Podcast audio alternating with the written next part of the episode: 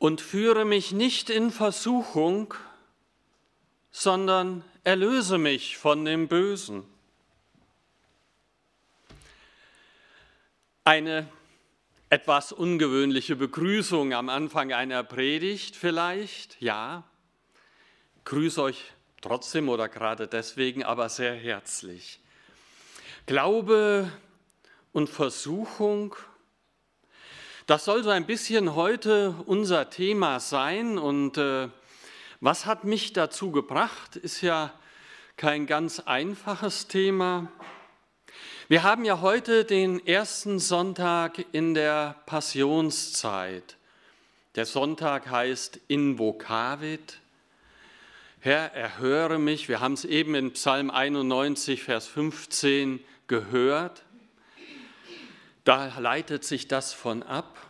Und dieser erste Sonntag in der Passionszeit, der ist klassischerweise mit Themen und Predigtexten belegt, die alle das Thema der Versuchung in unterschiedlichen Ebenen und unterschiedlicher Breite anstoßen. Macht ja vielleicht auch ein Stück weit Sinn.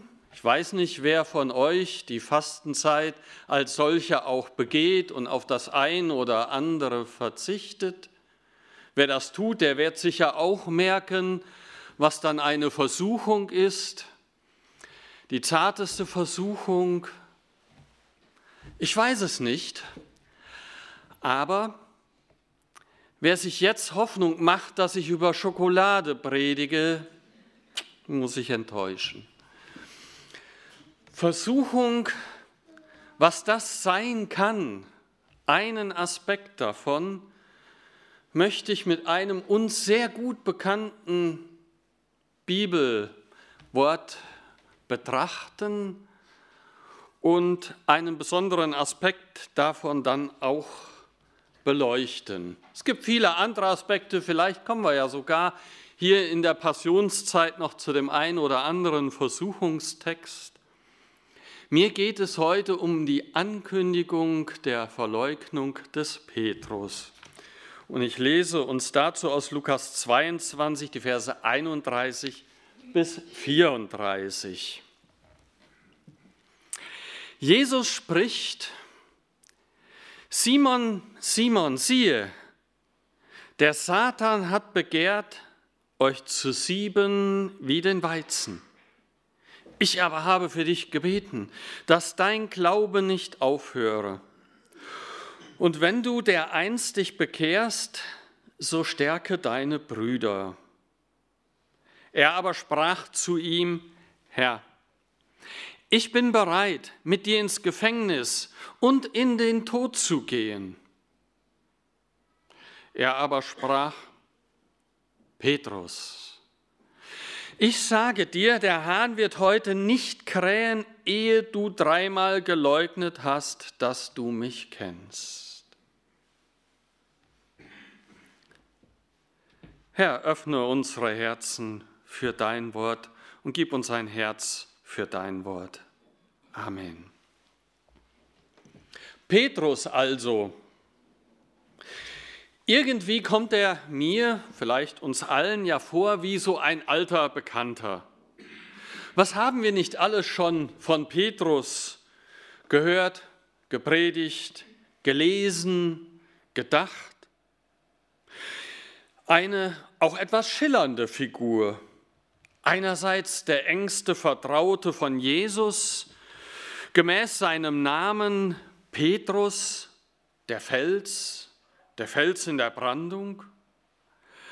Andererseits ein Verleugner, der da, wo es drauf ankommt, lieber sagt, ich kenne den nicht, ich gehöre da nicht zu.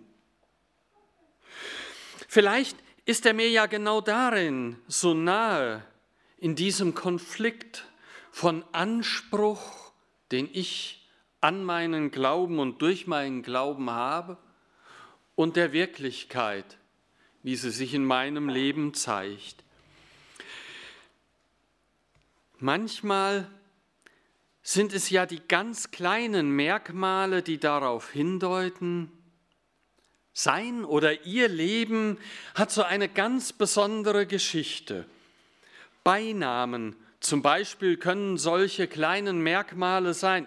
Ich möchte jetzt nicht von Spitznamen reden, sondern von den Namen, mit denen Einzelne von uns gerufen werden, ohne dass diese Rufnamen im Stammbuch eingetragen sind. Die alten Hausnamen, die wir ja in Kredenbach noch teilweise kennen, gehören vom Ursprung schon auch dazu. Alle, die so einen Namen in ihrer Umgebung oder gar bei sich selber kennen, haben vielleicht so ein besonderes Feingefühl für die Lebensbereiche, die sich mit diesem Namen verbinden, mit der Bedeutung, die dahinter steckt. Ja, und in dem Sinne, da könnte man wirklich einen Roman schreiben über Simon, der Petrus genannt wurde, und zu dem Jesus sagt, du bist Simon, du sollst Kephas heißen. Kephas ist Petrus auf Hebräisch und beides heißt Fels. Das Leben des Petrus, ja, das hat schon eine besondere Geschichte. Und es war auch ein langer, steiniger oder felsenreicher Weg, ehe der Simon wirklich zum Petrus wurde. Dabei ist der Ausgangspunkt aus verschiedenen Gründen eigentlich besonders günstig, schon vom Wortsinn her. Der Ursprung des Vornamens liegt im hebräischen Wort Shama, was so viel wie er, Gott, hat gehört heißt. Das Hören spielt nicht nur in unserem Sonntagspsalm, dem Psalm 91, eine Rolle, es spielt nicht nur eine Rolle in dem Namen Invocavit, er hört. Es hat eben auch eine Bedeutung für diesen Simon, heute, hier und jetzt für uns. Dieses Hören, das hat ja eine besondere Bedeutung gerade für Israel. Dieses Shema, Shema Israel, Adonai Elohenu, Adonai Echad das Glaubensbekenntnis aus 5. Mose 6, aus Deuteronomium 6, das Shema Israel, höre Israel, der Herr ist Gott, der Herr ist einer. Da kommt dieses Hören ganz zentral hin. Simon also, der von Gott erhörte, weist auf eine, das weist von einem Namen schon auf eine besondere Gottesbeziehung hin. Eine Beziehung, von Gott zu diesem Menschen Simon. Nach der Einsetzung des Abendmahls und vor dem Gang in den Garten Gethsemane bleibt Jesus mit den Seinen noch im Gespräch. Da spricht er diese beschwörend feierlichen Worte zu Petrus. Simon, Simon, Siehe, der Satan hat begehrt euch zu sieben wie den Weizen. Ich habe aber für dich gebeten, dass dein Glaube nicht aufhöre. Und wenn du dereinst dich bekehrst, so stärke doch deine Brüder. Ja, hm. und wie gesiebt wird im Leben, wir kennen das wie auch unsere Gemeinden ganze 2000 Jahre lang immer wieder gesiebt worden sind. Das macht uns, das macht auch unsere Gemeinden so schwach und so ehrlich und so stark zugleich. In unserem eigenen Leben ist es ja auch ein langer Weg, ehe wir dann am Ende vielleicht die Persönlichkeit sind, die wir sein sollten und könnten. Der Dichter Friedrich Rückert sagte dazu vor rund 200 Jahren, vor jedem steht ein Bild des, was er werden soll. Solange er das nicht ist, ist nicht sein Friede voll. Wonach richten wir uns aus? Was ist das Bild, nach dem wir uns, nach dem wir uns orientieren? Das ist eine Frage, die der Text an uns stellt.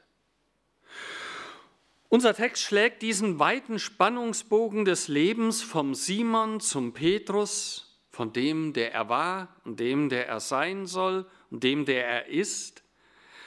Aber dieser große Bogen hat drei kleine Bindebögen unter sich.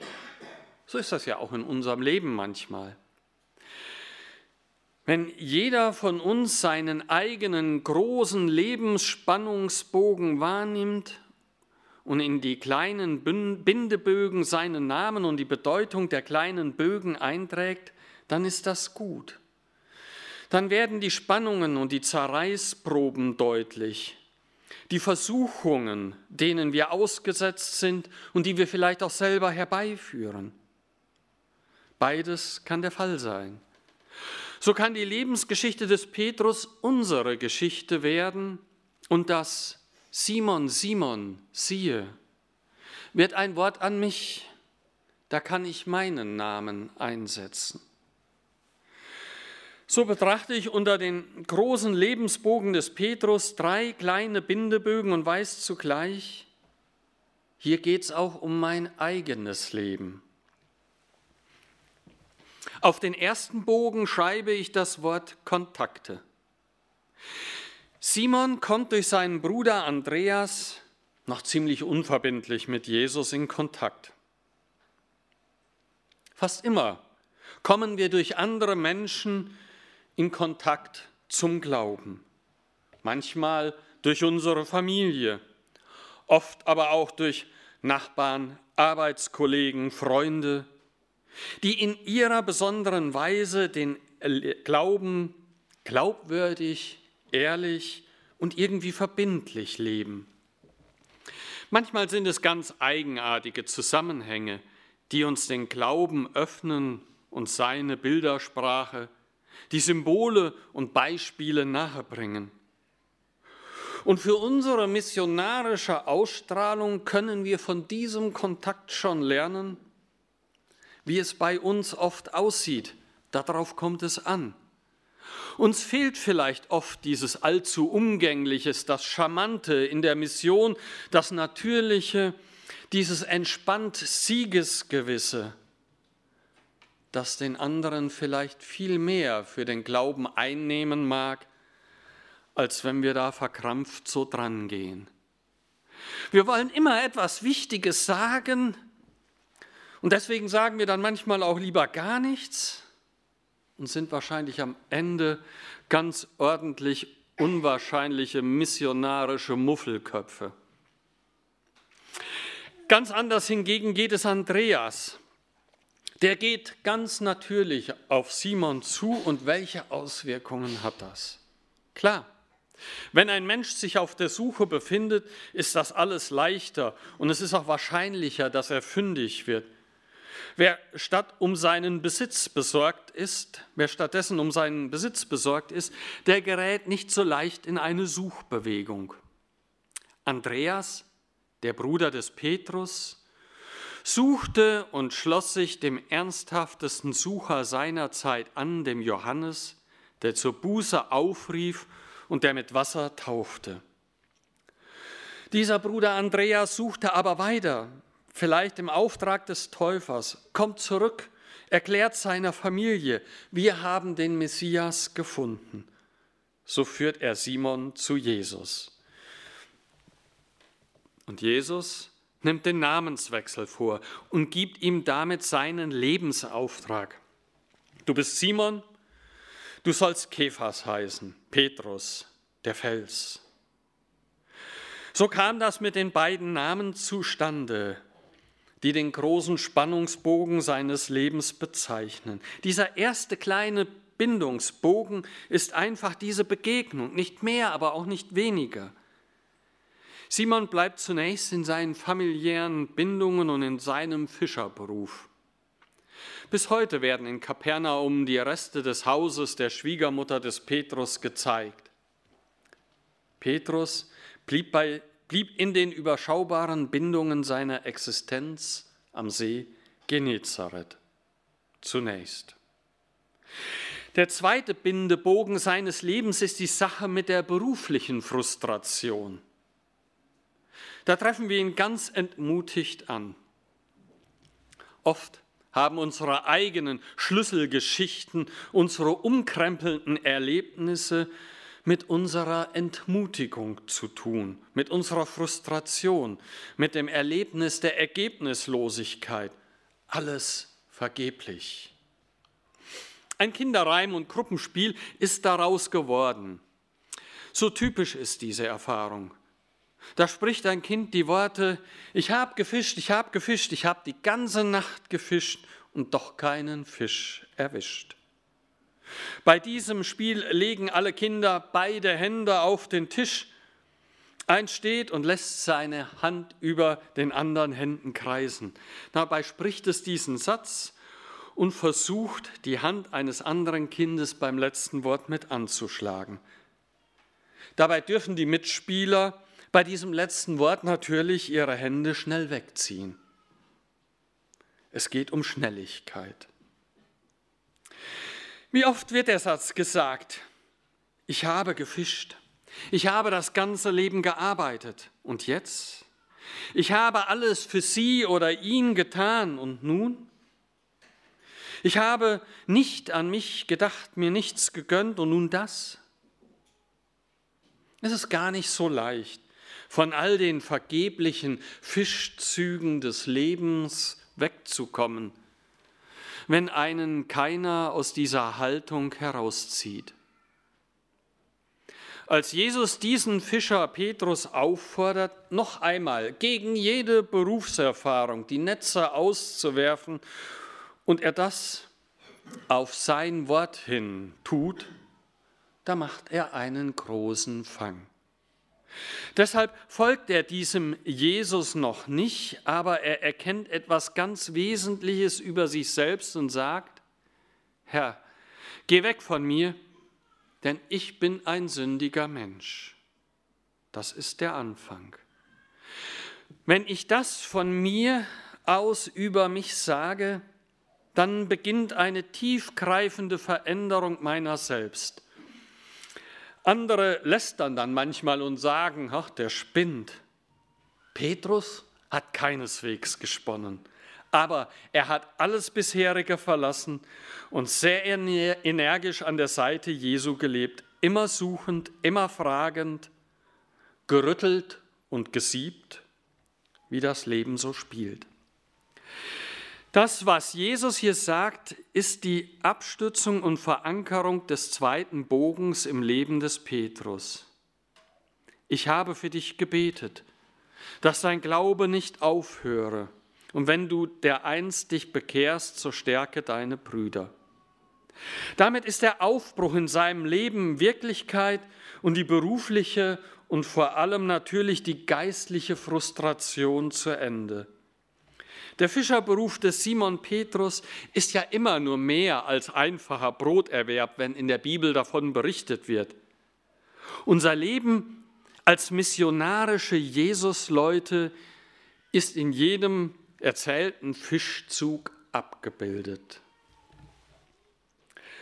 Der dritte Bindebogen des heutigen Textes ist der kurze Predigtext selbst und heißt, wie ich schon erwähnt habe, Anspruch und Wirklichkeit beziehungsweise Wille und Wirklichkeit.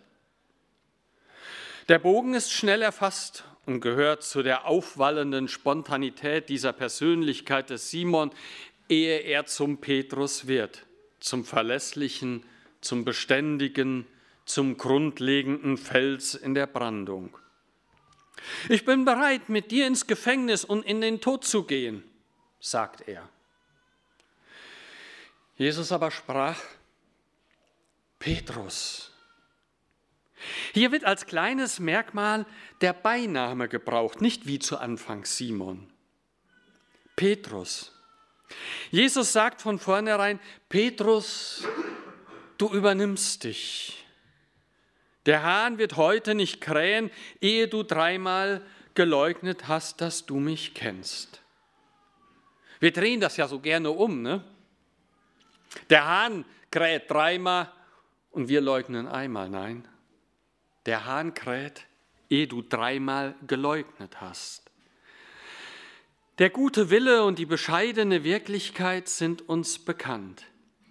Wenig später Als Jesus verhört wurde, wir kennen die Geschichte, wird Petrus angesprochen und gefragt. Du gehörst doch auch zu dem, der da oben verhört wird. Petrus leugnet. Er sucht Schutz in der Masse. Die Versuchung ist zu groß, den eigenen Kopf aus der vermeintlichen Schlinge zu ziehen. Die Angst zu groß, dass das Bekenntnis zu Jesus ihn wirklich was kosten könnte. Die Versuchung zu groß, in Ruhe gelassen zu werden, statt sich zu bekennen. Ja, es ist einfacher zu sagen, ich bin nur einer von den vielen Schaulustigen, ich stehe da nur am Rand. Nein, den kenne ich gar nicht. Er leugnet immer trotziger. Auch das kennen wir. Als er von der Magd auf seinen galiläischen Dialekt angesprochen wird, leugnet er wieder energisch. Und dann hört er von ferne den Hahn krähen, den Hahnenschrei des anbrechenden Karfreitags und weint bitterlich. Was hatte er getan? Er kennt die Kluft zwischen seinem eigenen Anspruch und Wollen und der Wirklichkeit seines Lebens. In diesen drei Bindebögen kann sich auch unser eigenes Leben, finde ich, abbilden. Erstens, wir wissen, wie wichtig der Kontakt ist, der Erstkontakt, gerade auch in Glaubensdingen, für uns und darüber hinaus für unsere missionarische Ausstrahlung. Zweitens, wir kennen vielleicht auch die berufliche und darüber hinaus die geistliche Frustration, die die Möglichkeit birgt, mit Jesus doch noch einmal etwas Neues zu wagen. Und dann entdecken wir bei dem dritten Bindebogen, dass mit diesem Neuanfang auch noch nicht alle Probleme gelöst sind. Ja, dass wir im Grunde genommen immer noch irgendwie auch dieselbe Person sind. Der alte Simon im Petrus noch drinsteckt. Wir finden uns immer wieder in dieser Spannung von Anspruch, Glaubensanspruch und Wirklichkeit. Gerade dieser letzte Punkt, dieses Spannungsverhältnis von Anspruch und Wollen einerseits und von unserer Wirklichkeit andererseits, hat mich sehr beschäftigt. Dazu möchte ich noch ein bisschen etwas ausführen, weil das, glaube ich, auch sehr zentral mit dem Thema unserer Versuchung zu tun hat.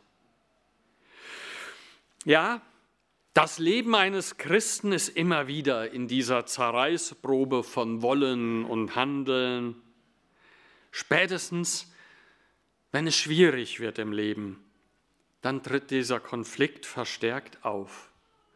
Denn keineswegs ist es so und bleibt dem, der einmal Ja zu Jesus gesagt hat, alles Schwere im Leben erspart. Nein. Und so kann es sein, dass auf die Begeisterung für diesen Herrn, den man vielleicht in der Anfangszeit hatte, oft dann auch mal eine Phase der Ernüchterung kommt.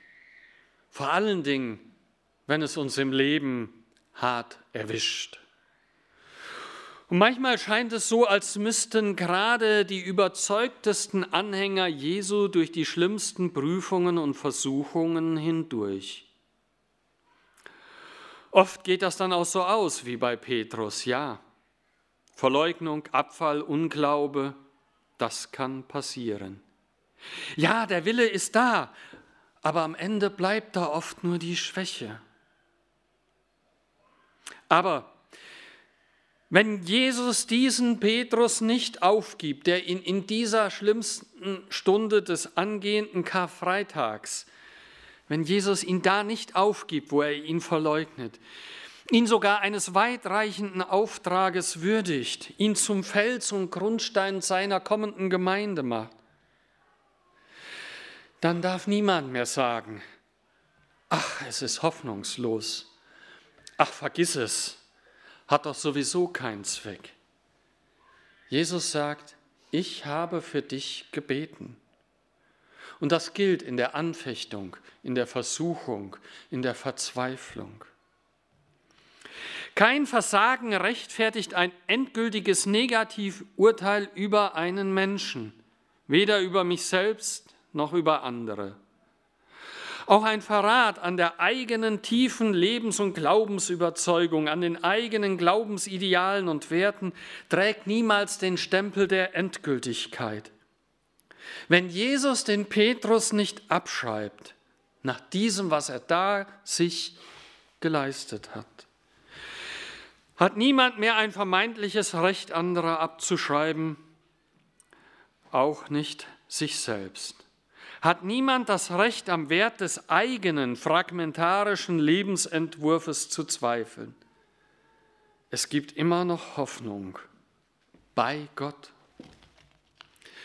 Da ist die Möglichkeit der Selbstbesinnung und da gibt es noch einmal die Chance des Neuanfangs. Da wird mir die Hand gereicht von Jesus selber, der verleugnet wurde. Die Geschichte von der Verleugnung des Petrus und von der neuen Chance, die dieser Petrus bekommt, verrückt angeblich unveränderliche Maßstäbe. Sie zeigt, dass unser Leben vor einer letzten Instanz nach anderen Kriterien beurteilt wird, als in der Ordnung von sieben und gesiebt werden. Wer an seine Grenzen kommt, bekommt auch eine neue Chance sich gerade da zu bewähren. Wir brauchen uns nicht mehr demonstrativ zur Schau getragenen Erwartungen an die eigene felsenfeste Standhaftigkeit, die eigenen Kräfte oder Fähigkeiten oder mit der eigenen uneingestandenen Angst vor kommenden Niederlagen selbst das Leben zur Hölle zu machen. Wir brauchen uns nicht zu beteiligen, wenn Menschen abgewertet und abgeschrieben werden. Vielmehr können wir andere in den Niederlagen des Lebens stützen, stärken, ihnen Zuspruch geben, ihnen Nähe zeigen. Das schließt uns zu einer Gemeinschaft zusammen, in der Selbstgerechtigkeit, Überheblichkeit, Ausgrenzung von anderen, von Versagern, von Andersartigen keinen Platz haben. Davon geht ein neuer Geist aus und er kann auch eine neue Ordnung des Zusammenlebens im Keim sichtbar machen. Petrus hat es in dieser Begegnung mit Jesus als einer der ersten erfahren. Aus der neuen Chance für das eigene Leben erwächst eine bleibende Verantwortung für andere, gerade für die Schwächeren, die gestärkt und gestützt werden müssen, die die Hilfe brauchen, denen wir ein Stück Wegbegleitung geben können. Da mögen viele sagen, es sei hoffnungslos, sich dem Sog des Bösen entziehen zu wollen. Die Versuchungen sind zu groß, es hat keinen Zweck. Das brauchen wir nicht zu glauben. Wir können uns an diese Hoffnung halten, die Petrus begleitet hat, die er erlebt hat. Und dann können auch wir mithelfen, die Macht des Bösen einzudämmen, der Hölle auf Erden Grenzen zu setzen, im praktischen und im geistlichen Sinne.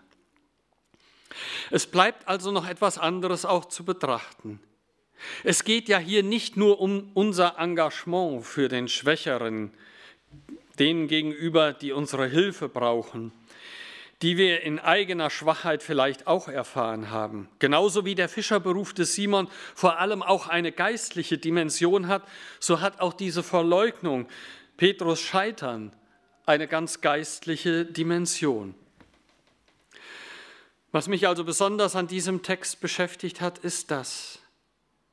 Wie hätte ich reagiert damals bei dem Verhör wie hätte ich reagiert, wenn ich zu befürchten hätte, dass mein Glaubensbekenntnis vielleicht gravierende Folgen hat, Verfolgungen, vielleicht Gefängnis und Tod? Wie sieht es mit meinem Glauben aus, wenn er so auf die Probe gestellt ist, wenn er so der Versuchung ausgesetzt ist, sich selber vielleicht durch eine Lüge, eine Notlüge oder durch ein Schweigen aus der Situation zu retten. Für meinen Glauben hat die Geschichte eine nicht hoch genug zu schätzende Bedeutung. Wir dürfen uns zu unserer Schwäche bekennen. Wir dürfen sagen, Herr, wenn meine Versuchung kommt, ich weiß nicht, wie ich da hindurch finde. Ich weiß nicht, ob ich das schaffe. Ich weiß nicht, ob ich die Kraft habe, zu dem Bekenntnis zu stehen, so wie ich das gerne von meinem Glauben aus her möchte. Aber wie es auch ist, Herr, hilf mir dann. Das zeigt uns die Geschichte von Simon Petrus. Wir müssen nicht die super Glaubenshelden sein wollen, die nichts umwirft. Wir müssen auch nicht gering denken von denen, die anstatt zu bekennen eher verleugnen. Wenn unsere Versuchung da ist, werden wir wohl lernen müssen, wie klein und schwachmütig wir am Ende auch selber sind. Pass auf, dass du den Mund nicht zu voll nimmst. So etwa würde man in einer neueren Übersetzung vielleicht die Antwort Jesu wiedergeben. Petrus tat es. Petrus verriet und verleugnete seinen Herrn. Der Hahn krähte. Und wie bitter war seine Scham und wie schmerzlich seine Reue. Sind wir mehr als Petrus? Sind wir besser als Petrus? Können wir uns hier in dieser Situation über Petrus erheben? Nein, ich glaube sicher nicht. Aber wir sehen auch das. Jesus spricht zu Petrus, ich aber habe für dich gebeten, dass dein Glaube nicht aufhöre. Und wenn du dereinst dich bekehrst, so stärke deine Brüder. Oft genug in dieser Predigt wiederholt, kann man aber auch nicht oft genug hören. Denn wie tröstlich ist es, das zu hören. Der Herr selber betet für den, der ihn verraten wird, betet für ihn, der dem Glaubensanspruch nicht genügt. Er tritt bei Gott selbst ein für die, die ihn verleugnen, die ihn verschweigen. Er wird also auch uns nicht loslassen, wenn es für uns soweit ist, selbst dann, wenn wir versagen. Er weiß, wie schwach wir sind. Er kennt uns vielleicht darin viel besser, als wir selber uns kennen und wie tröstlich, dass er uns dann auch nicht aufgeben will. Und wer weiß, vielleicht hat der eine oder die andere ja auch schon Zeiten hinter sich, in denen aus dem Bekenntnis zu Jesus die Gleichgültigkeit, die Abkehr oder gar der Verrat wurde. Wie gut, da heute zu hören, Jesus betet für uns. Er hat nie aufgehört, für uns einzutreten und zu beten, selbst da, wo wir uns abwenden. Wir haben also einen neuen Anfang. Wir dürfen immer wieder zu ihm kommen, bei ihm bleiben, seine Nähe suchen. Ich fürchte für uns, wenn wir noch so groß von uns denken und nach außen erscheinen wollen, ist das kein Evangelium. Diese Geschichte von Petrus heute. Für die Starken, für uns, die doch so ungern zugeben, dass sie auch nur sehr kleine Christen sind, anfechtbar und schwach im Glauben. Wir sind doch standhaft beim Herrn. Ein Fels, ein Petrus in der Brandung der weltanschaulichen Strömungen und Anfechtungen unserer heutigen Zeit. Was bricht da nicht alles über uns hinein? Aber sind wir es vielleicht bis heute nur deshalb, weil uns die Versuchung bisher erspart blieb?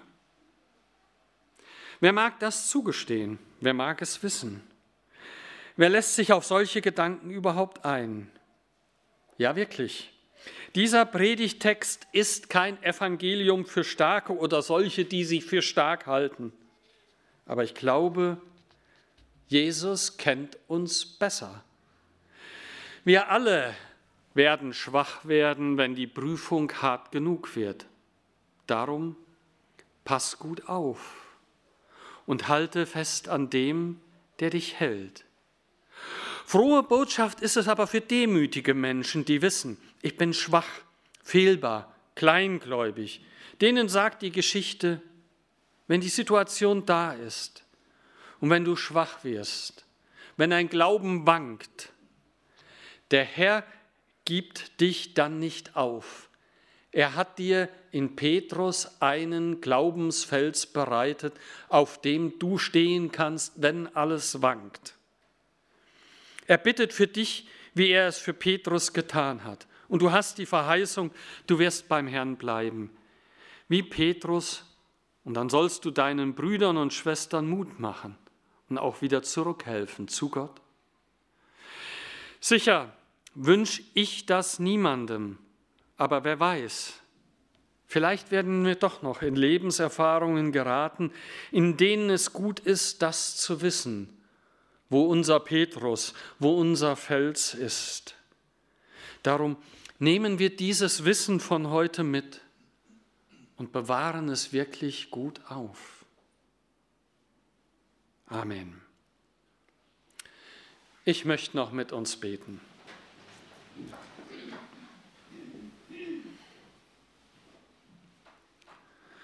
Gott unser Vater, an dem Leiden und Sterben deines Sohnes erkennen wir deine maßlose Liebe, die viel weiter reicht als all unsere Schuld, als all unsere Feigheit, als all unser Versagen.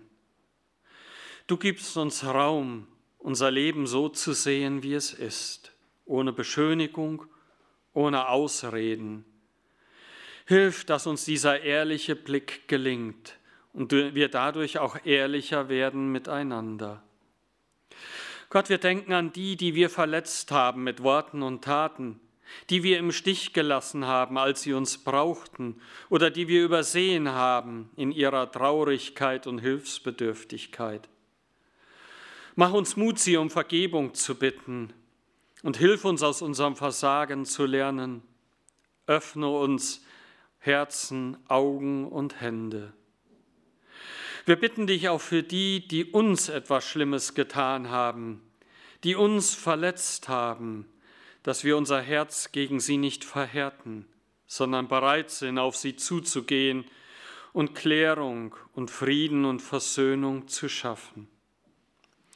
Gott, wir sind immer wieder in so viel Schuld verstrickt gegenüber dir, deinem Wort, aber auch gegenüber unserem Nächsten.